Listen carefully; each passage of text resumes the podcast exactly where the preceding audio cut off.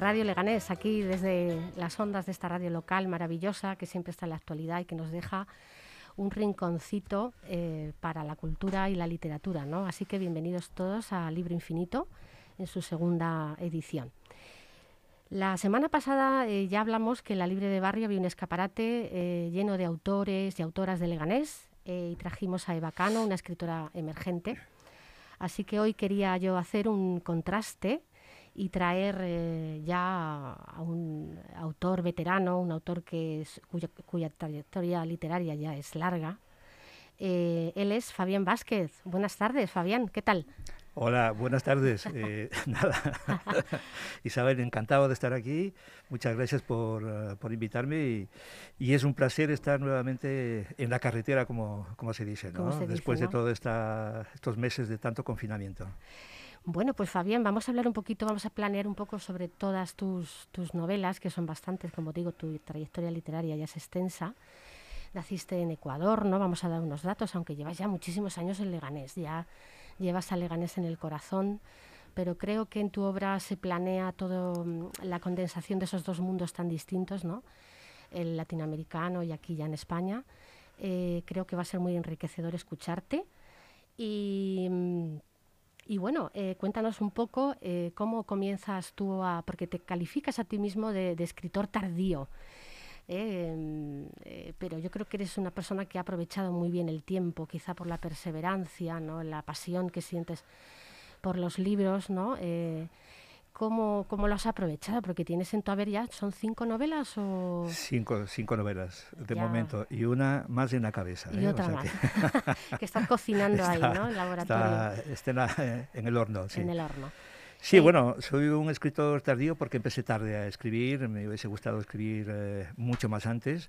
Lo que pasa es que, bueno, pues em, vengo más o mi profesión se relaciona más con el mundo informático, con el mundo más comercial, que es el que me ha dado de comer, y luego cuando he tenido la oportunidad de dedicarme en serio, he dicho, vamos a muerte y, en eso ando. Y, ahí caminas, ¿no? Bueno, eso, eso, siempre pasa con los escritores. ¿Tú qué haces? Yo escribo, ¿no? Pero soy camarero, eh, informático, suele pasar, ¿no? Eh, eh, vamos a empezar mm, a planear sobre tu obra, pero precisamente por tu última obra, Matachín, titulada así.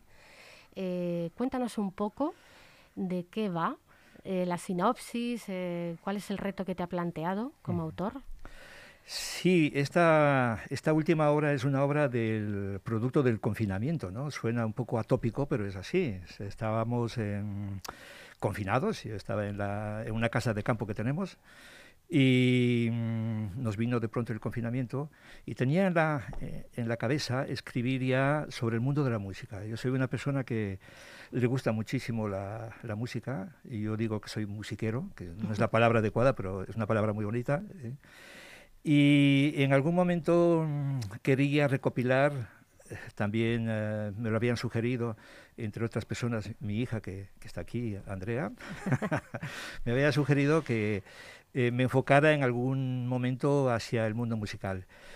Y entonces eh, tenía la, la, idea en la cabeza, pero no salía, no le daba forma. Eh, no sé si el confinamiento nos, al principio nos puso un poquito a todos en, en estado de hibernación y no me salía, pero mm, a los pocos días pues estaba sentado en, en, la mesa del comedor. Yo guardo todas las entradas de los conciertos a los que he ido, ¿no? Casi todas. Entonces los tenemos enmarcados como si fueran unos Picassos, como si fueran unos Dalí, los tenemos enmarcados en una pared.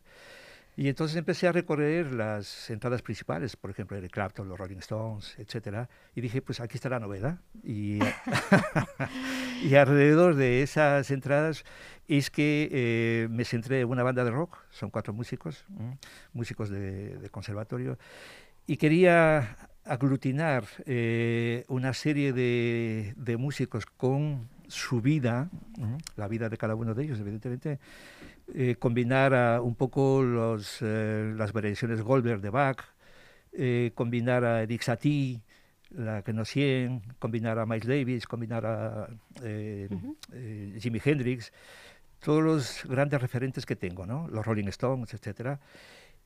Y empezó a surgir la, la novela con la idea en la cabeza, pero sin una estructura eh, determinada como suele hacer con otras. ¿no? Y entonces es un, un poco un compendio de estos músicos que van eh, adquiriendo eh, influencias y van viajando por la Sierra de Tarahumara en busca del peyote. Hay un poco de, de drogas también, evidentemente. si es de música, tiene que haber un poco de drogas, un poco de sexo y un poco de viajes, ¿no? Entonces, Bamako, Mali, eh, también está Montevideo, está eh, Buenos Aires, el rock argentino. San Sebastián, etcétera, pues un poco el recopilatorio de todo aquello y con muchas referencias literarias también. El viaje de Antonio Artaud que hizo a la Sierra Tarahumara en 1929. Es un, todos esos referentes los he intentado plasmar en esta novela, así como Carlos Fuentes también en Ciudad de México, ¿no? Pues todo lo que es la ciudad más transparente, cuyo protagonista es la ciudad. Es, es, lo que a mí me parece mm, fascinante de tu obra, que ya lo, lo, has reafirmado tú, lo decía yo antes, que era esa mezcla de mundos ¿no? entre San Sebastián, lo mismo que Montevideo. Entonces eso lo hace muy interesante. ¿Te cuesta mucho mezclar esos dos mundos?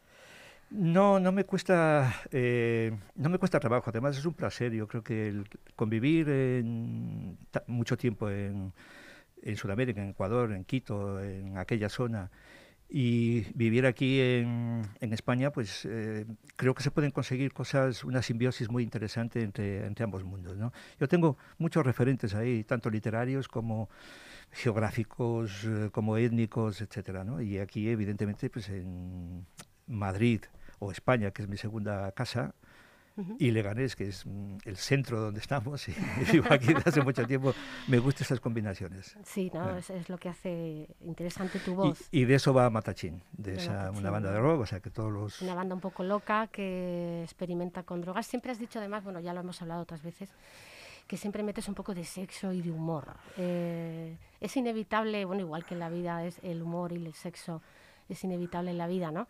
En tu obra está, planea por toda tu obra. ¿Te resulta difícil escribir eh, escenas de sexo que siempre, o erotismo que siempre, bueno, eh, cuestan o no, son delicadas o no? Es, es un placer describir esas, esas escenas porque tengo una imaginación bastante novelesca, ¿eh? o sea que me gusta, me gusta, y sí, sí. Y es un ingrediente también, ¿no? Para Digamos que el ingrediente fundamental de los libros que he escrito es la música.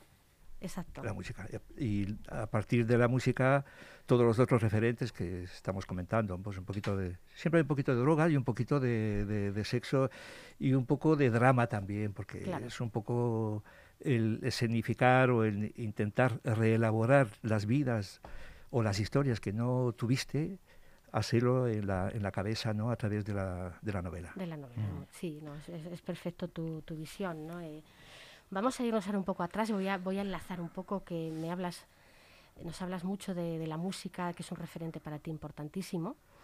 Y voy a tu primera novela, que ahora creo que la quieres reeditar, titulada Retazos, y en el prólogo pones cuando me senté a escribir esta novela, me bailaban las palabras y no sabía por dónde empezar a danzar. O sea, que lo tuyo con la música ya viene de atrás, ¿no?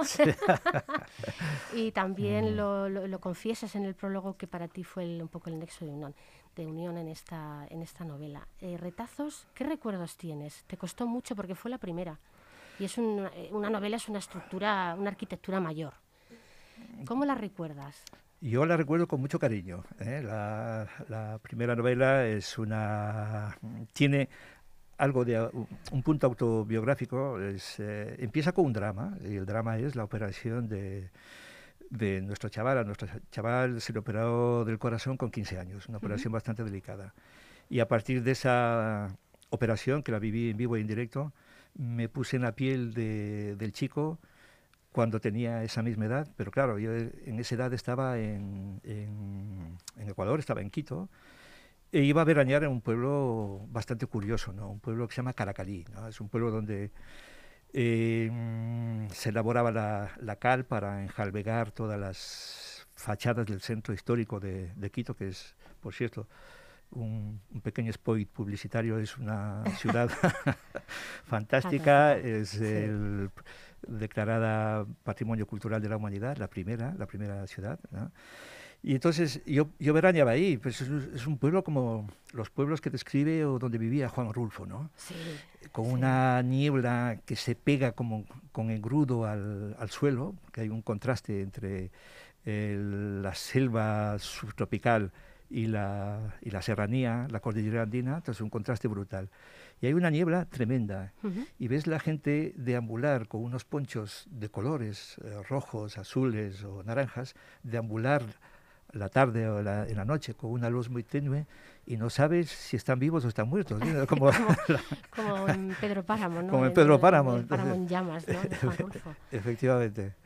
Y, y esa es un poco la, la trama, pero bueno, luego lo voy eh, cocinando con otros ingredientes de lo que me pasó en aquellos años también, pues eh, un poco la migración de la gente de, esta, de este pueblo a la ciudad y todos esos contrastes, ¿no? Ajá, mm. hay un fondo ahí sociológico que en el fondo es inevitable, ¿no? Para ti en, eh, describes, aunque te inventes una historia, no describes un poco la, la realidad socioeconómica de un país y, y, es lógico. Pero a mí lo que me gusta mm, de ti es que ya te lo he dicho muchas veces, eh, es el, el, gran buscador de historias que eres. ¿Dónde buscas tú tus historias? Porque dale una pauta, porque aquí nos escucha mucha gente que también escribe. Entonces, eh, ¿cómo uno se queda sin musas? O, a ti que te, te, pilla trabajando, eres perseverante? Muy, muy, muy, muy perseverante, ¿no?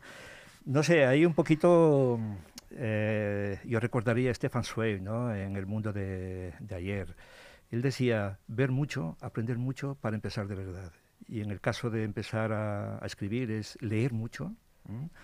En efecto. Tener eh, la mente siempre, siempre abierta y, empezar a, escribir.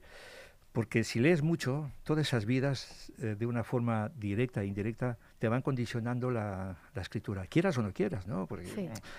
Yo, por ejemplo, en esta última de, que comentaba antes, Matachín, ¿no? Eh, hay una novela de Alejandro Alejo Carpentier, eh, Concierto Barroco.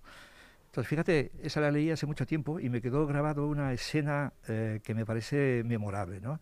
Él mezcla un negro caribeño con toda su música exótica, con Antonio Vivaldi, con Domenico Scarlatti y con Händel.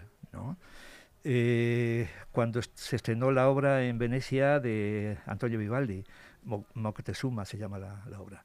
Entonces hacen una comba en un orfanato, una comba bailando todos al son del negro Filomeno, ¿no? Entonces digo, esto me queda ahí grabado y de alguna forma en, Matachín pues se van juntando también gente tan diversa como Eric Satie o como eh, Juan Sebastián Bach o Jimi Hendrix no de esta forma, como te digo, pero sí en los diferentes personajes que, que, forman el grupo Matachín, ¿no? Sí. Entonces entiendo que Matachín es eh, tu última novela, digamos. Es una obra coral, eh, tiene muchos protagonistas, se reparte, hay... Eh, ¿Cómo es, em, es para ti difícil realizar una obra, una novela donde, donde hay que repartir tanta trama, ¿no? Hay, ¿cómo, ¿Cómo construyes tú tus personajes? ¿Cómo te las has arreglado para, para escribir Matachín en ese aspecto? Hombre, hay que dar... Eh, Danos tu truco. en esta época de precariedad hay que dar trabajo a todos los personajes posibles. ¿no? sí, ¿no? Claro. Y entonces hay personajes que están pidiendo, yo, yo quiero salir en la, en la, en la novela, ¿no?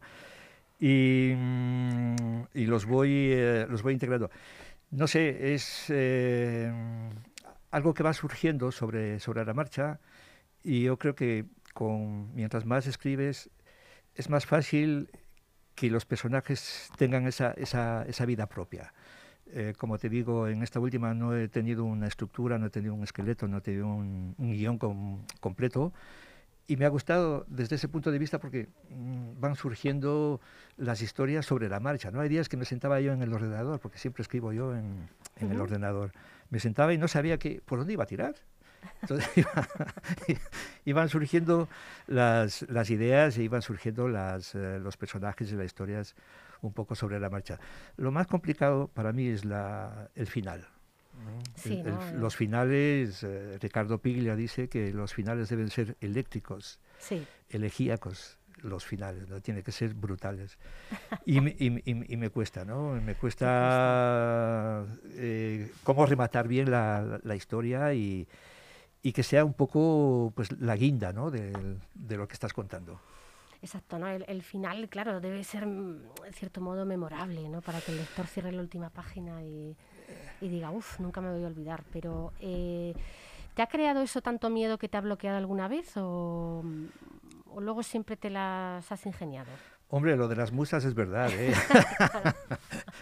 eso no es mi invento. Hay, hay días que estás muy inspirado y te vienen las cosas una tras otra, ¿no? Y hay veces que, que estás, eh, estás bloqueado y estás ahí cuatro horas y escribes media página y dices, madre mía, ¿qué pasa aquí? Es un poco el estado de ánimo, es un poco cómo te encuentres en ese, en ese momento vital y hay que aprovechar esos días de, de, mucha mucha, ¿no? Pero al final la perseverancia es la perseverancia y, el trabajo va, va saliendo, ¿no? Sí, poco mm. a poco. Y en, en Matachín... Eh, ¿Por qué ese título? Es que me llama mucho la atención. bueno, yo creo que también a, nuestros oyentes, ¿no? Matachín. Matachín es, eh, curiosamente, parece que es una palabra indígena y en, México se le asociaba con... Pensaban que era una palabra indígena. Es el, nombre de un bailarín. Es un nombre de un bailarín... Eh, que representa eh, determinadas danzas muy folclóricas, en, tanto en México como se viste de una forma súper curiosa, y de hecho tiene que ir alguna eh, figura de esas en la portada, tanto en Colombia, eh, en Sibundoy, en, donde también se ubica la novela, que es en, al sur de Colombia, como en la Sierra Tarahumara, el matachín es un, un personaje que parece de, de, película, ¿no? muy ataviado, es el que está dirigiendo la, el baile eh, de los indígenas para pedir eh, que, haya más lluvias o una danza al sol y tal, ¿no? Pero es una palabra de origen italiano, ah, curiosamente. Sí, sí, significa pues algo así como muñeco en, italiano. sí. sí. espadachín, espadachino, matachín, matachino, sí. Y yo también pensaba que era una palabra auténtica de allí, pero no, es una palabra que viene de aquí de Europa. No, a mí me, me encanta escucharte porque no te ciñes a Ecuador. Creo que conoces bastante bien la historia de, toda Latinoamérica y creo que en esto tenemos mucho que aprender de autores como tú. Eh, vamos un poquito también atrás.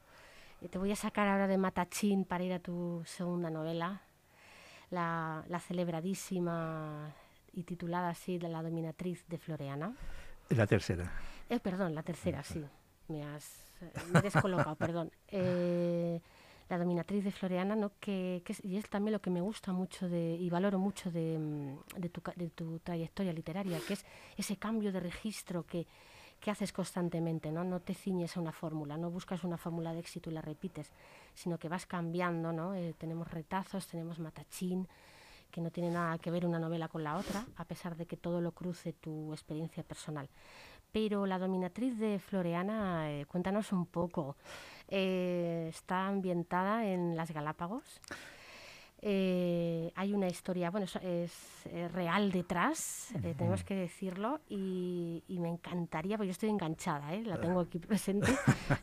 pues me alegro, me alegro, Isabel. Y me gustaría que bueno pues explicaras a nuestros oyentes que, de qué va esta novela eh, interesantísima de, esta mujer que, la llamas eh, Erika ¿no? en la novela, pero su nombre real ¿cuál era? Es Eloísa Wagner de Busquet. Eh, es, una o fue, perdón, fue una mujer austriaca aparentemente pertenecía a la aristocracia mm, de la zona una mujer eh, de, con muchísimo coraje, muchísima determinación y una ambición eh, tremenda, ¿no? Eh, resumiendo, porque creo que del tiempo estamos así un poquito tal. Es complicado, sí, pero bueno, no quiero dejar pasar esta, esta novela porque creo que el trabajo que has hecho con ella es fantástico, así que... Muchas gracias. Esta es una, una pseudo aristócrata, digamos, que hizo un viaje a a conquistar una isla, la isla Floriana, una isla muy bonita que hay en el eh, archipiélago de las Galápagos, que pertenece al, Ecuador. esto es real, eh, tomó la, hizo posesión de la, de la isla, se declaró propietaria de la isla sin, sin más que sus tres amantes, ¿no? Tres amantes, dos alemanes, todos muy guapetes, y un ecuatoriano, Manuel Valdivieso, que le acompañaban en el viaje. El ecuatoriano lo conoció en París y los, eh, al otro, a los otros alemanes también en París, porque ella estuvo en París eh, después de divorciarse de su marido, estuvo una, una temporada. ¿no? Tiene una, mm, o tuvo una vida mm, de película, de película, absolutamente esta, esta mujer. Eh, estuvo en Turquía, en Estambul, perdón, estuvo haciendo, pues, eh, bailaba en, en, algunos locales un poquito de mala muerte y tal. Y tenía una ambición muy desmedida en el sentido de que quería montar el Monte Carlo del Pacífico, la hacienda, ¿eh? la hacienda Paraíso en Floriana, solo para millonarios. Aquí sí, lo tenía muy claro. Lo tenía clarísimo. Aquí y, pillo a uno de ellos. ¿eh? y, esa era, su obsesión. Y es curioso porque por ahí, por eh, Floriana, han pasado muchos millonarios, ¿eh? han pasado literatos. Germán Melville estuvo en, en las Galápagos, y de hecho escribió un libro que se llama Las Encantadas, que es muy, muy, muy recomendable, y ahí se inspiró para Moby Dick. Sí, mm, porque fue un accidente que tuvo un, un ballenero que se llamaba Essex, eh, tuvo un accidente con una ballena y pues cogió de ahí la, la, idea, ¿no? Sí. Eh, estuvo Darwin, pues, eh, tiene muchísima historia y muchísimos piratas. La principal flota de piratas de la época estuvo instalada en Floriana. ¿Por qué? Porque tenían agua, de, las fuentes y tenían tortuga. Entonces eh, se acabaron las tortugas en, Floriana, ¿no? Cogían una tortuga y se iban a fondear y a, y a, cazar ballenas al sur. Se iban unas cuantas tortugas. Fíjate, tenían la carne ahí, ni nevera ni nada, tenían tal cual. Sí, luego eh, pues, fueron ocho colonos alemanes, todos de su padre y de su madre. Al final eh, todo terminó en una especie de drama. Sí, que no hay que desvelar, no hay que desvelar, que lean la novela. No hay que desvelar y que podía haber sido eso un auténtico paraíso. Sí, ¿no? Pero, bueno, fue un poco un infierno, ¿no? pero ellos iban buscando un, como una nueva forma de vida y esto hace que la novela te enganche y, que, y que descubras además que era, que era una historia real, que lo fue. Es, es apasionante, ¿no? Entonces yo animo a nuestros oyentes a que la lean eh, además, a mí me impresionó mucho que la dominatriz, ¿no? esta Erika nuestra, que ya es un poco nuestra, eh, le gustaba mucho el retrato de Dorian Gray. ¿no? Eh, era una seductora nata también.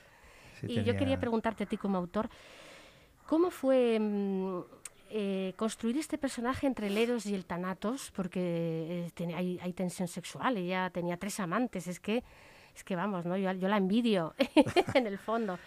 ¿Cómo fue para ti construir esa tensión de Eros y Tanatos y luego, por otra parte, meterte en la piel de, una mujer ¿no? como autor? ¿Cómo fue ese viaje?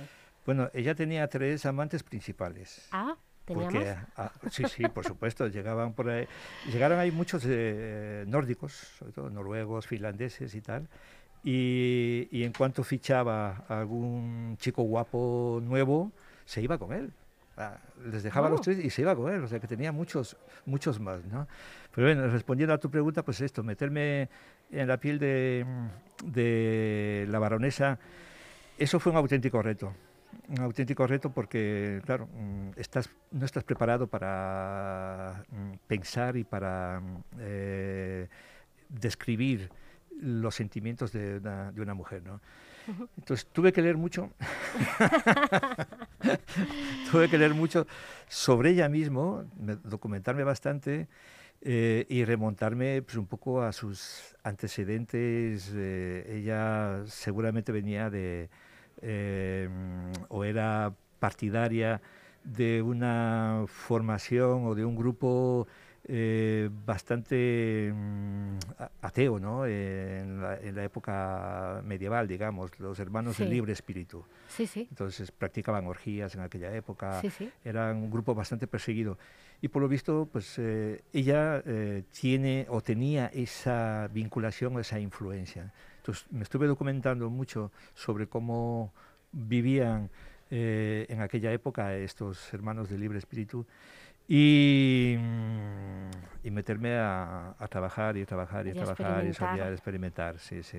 Ha sido un, un poco el reto, ¿no? De meterte en la, en la piel de una, de una señora, no cualquiera, ¿eh? No, no, no, Una- eh, era muy especial. Yo por Sí. eso animo tanto a nuestros oyentes que, que busquen este libro, eh, editado por Vive Libro, eh, una edición bastante cuidada y, y que yo creo que te, te ha producido muchas satisfacciones, ¿no? Porque, porque ha sido una novela muy celebrada, ¿no? A pesar de que siempre la búsqueda... Sí, dime. Este tenía dos fetiches, el retrato de Dorian Gray Sí, ¿eh? y una pistola, una col colgada con una, Sí. con una cinta roja al cuello Sí, y una sí. fusta. Eso era su fetiche, que- ¿eh? esa, esa es la imagen auténtica de la, de la.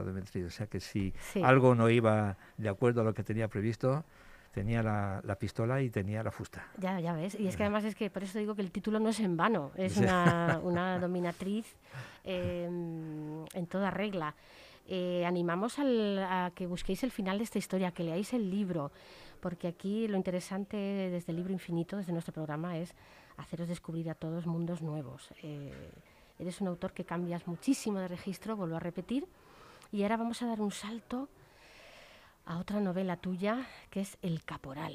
La tengo aquí también delante, editada ya por eh, Playa de Acaba, una editorial ya bastante conocida, capitaneada por Lorenzo Silva. Eh, ¿Cómo ha sido la experiencia de publicar, de cambiar también de editorial? A veces los escritores nos pasa esto. Sí. Tenemos que ir buscando donde haya otro baile, ¿no? Eh, ¿Cómo ha sido? Es... Fue muy, em, muy positivo porque pues, eh, hubieron dos ediciones ¿no? de, de- del Caporal, em, que es una novela que yo le tengo muchísimo, muchísimo cariño porque eh, también em, hay determinados eh, factores que me sucedieron a mí, que es una experiencia de un estudiante que sale a protestar por las injusticias del mundo, una cosa muy normal ahora, Mm. y que va a la cárcel, ¿no? Y le mete en una cárcel pues, eh, en la que convive con delincuentes y con eh, eh, asesinos y gente de, de muy mala catadura, ¿no? Entonces Ujú. convive ahí 10 días, yo conviví 10 días aquí con, con estos personajes, ¿eh? de los cuales muchos eh, salen allí. Y se llama el caporal porque el jefe de la cárcel, o el, no el jefe, el, el delincuente más fuerte, se le llamaba el caporal. El Entonces era un poco el que ponía las, las, eh, las normas. ¿no? En un espacio de 80 metros cuadrados, pues 60 personas hacinadas allí. Sí. La comida te la tenías que procurar tú mismo, se no te daban de, de comer. Sí. Poco menos que el colchón, tampoco tenías que llevarte un colchón. Madre mía. Era Sí, bastante, bastante durillo fue aquello y. y lo asocio un poco con los movimientos mm, eh, revolucionarios del 68, 69 que se produjeron en, en Sudamérica. ¿no? Y es un poco la semilla de un movimiento eh, revolucionario en Ecuador que se llamó Alf- Alfaro Vive Carajo. ¿eh? Eh, que intentaba pues reivindicar un poco todas las justicias sociales y todo lo demás. ¿no? Se hace un repaso también de la matanza de Tlatelolco en, Sí. en México, en la Plaza de las Tres Culturas, donde murieron casi 200 estudiantes. Sí. El Cordobazo en Argentina, que fue otro un levantamiento que prácticamente paralizó Córdoba. Un poco los Tupamaros. ¿m? Ujú.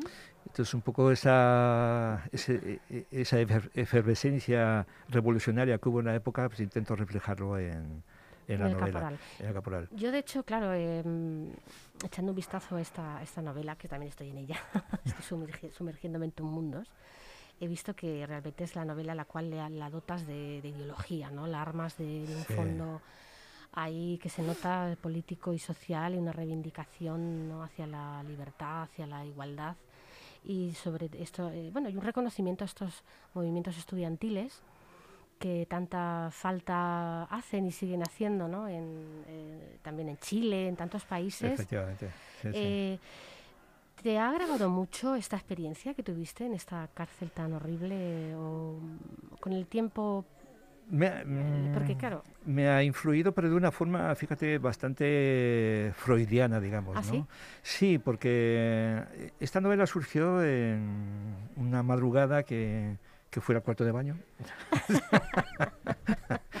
y miraba por la ventana y, veía unos fuegos artificiales eh, en el, al, fondo, ¿no? Entonces digo, hombre, esos fuegos son de algo, ¿no? Y recordé la, esta historia, esta experiencia que, que había pasado yo, pero que para que no me impacte demasiado, de una forma inconsciente lo había tenido eh, en, la, en, la super, en la subconsciencia de la subconsciencia, o sea, lo tenía sepultada completamente. Y fue ese, en ese momento digo, coño, aquí hay una novela de, todo lo que, lo que me pasó, ¿no? Y también fue un poco catártico el hecho de volver a, a escribir sobre aquella experiencia, ¿no? Y ahí me documenté bastante porque hay una... Eh, le pasó lo mismo a uno de los eh, ex presidentes del Ecuador, Osvaldo Hurtado. Osvaldo Hurtado fue un presidente eh, que estuvo gobernando unos eh, dos, tres años aproximadamente, cuando el presidente principal, Roldós, murió en un accidente bastante curioso, en un accidente aéreo. Sí, sí. Murió. dejémoslo ahí. Dejémoslo ahí, le pasó al avión. Y entonces Osvaldo Hurtado subió a la, a la presidencia, ¿no? Y Osvaldo Hurtado estuvo, mm, pasó la misma experiencia antes de ser presidente y él publicó un artículo bastante interesante en una revista de allí del Ecuador, se llama Vistazo, en la que contaba sus experiencias esos 10 días. Entonces mm, me documenté em, con, aquella información y de hecho le mandé también un ejemplar a él después. Sí, ¿qué le pareció? ¿O no te...? No me ha... ¡Qué curiosidad! ha, habido, un silencio absoluto. no. Dice llegar un ejemplar, estuve intercambiando por él por, por eh, correo y tal y eh, fue pues una experiencia un poco... Vale. Vamos ahora a mm, dedicarte una canción, Fabián, eh, de Susan Vega. Visión Nocturna para ti y para todos nuestros oyentes. Ahí va. Pues muchísimas gracias.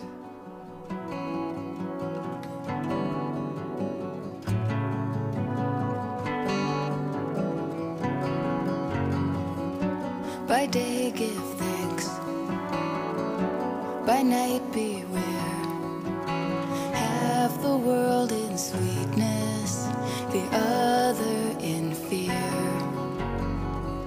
When the darkness takes you with her hand across your face, don't give in too quickly. Find the thing she's erased. Find the line, find the shape through the grain.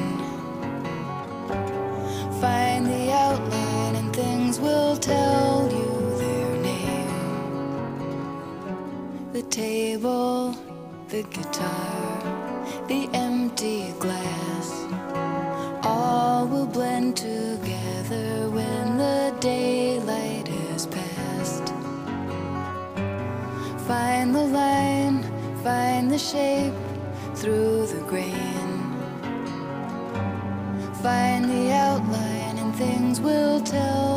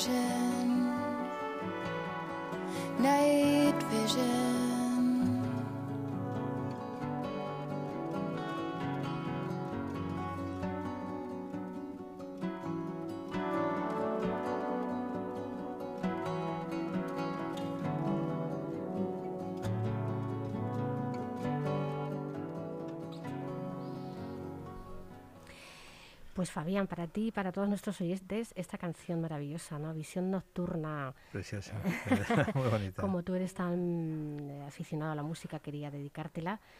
Eh, una pregunta más. Eh, tenemos un reto que plantearte aquí desde el Libro Infinito. ¿Quieres volver? Eh, quieres, eres un gran lector, me consta. Este programa se ha quedado corto porque tienes una larga obra en novelas, relatos, te presentas a concursos, eres muy activo. ¿Quieres volver y, a realizar monográficos de esos autores que a ti te gustan y de los cuales tú has aprendido? Hombre, yo he encantado, Isabel, pero con una condición. Sí, dime. Sin mascarillas. ojalá pronto, ojalá, pronto, todos podamos venir sin mascarilla. No, eh, encantado de, charlar un poquillo de las lecturas, de autores y esto, pues que es un poco mi, mi, pasión Muy ahora. bien. Os mm. recordamos la última obra de, de, Fabián Vázquez, que es Matachín, y también sus otros libros que están en la libre de barrio ahí deseando encontrar lectores. Eh, nada, un placer.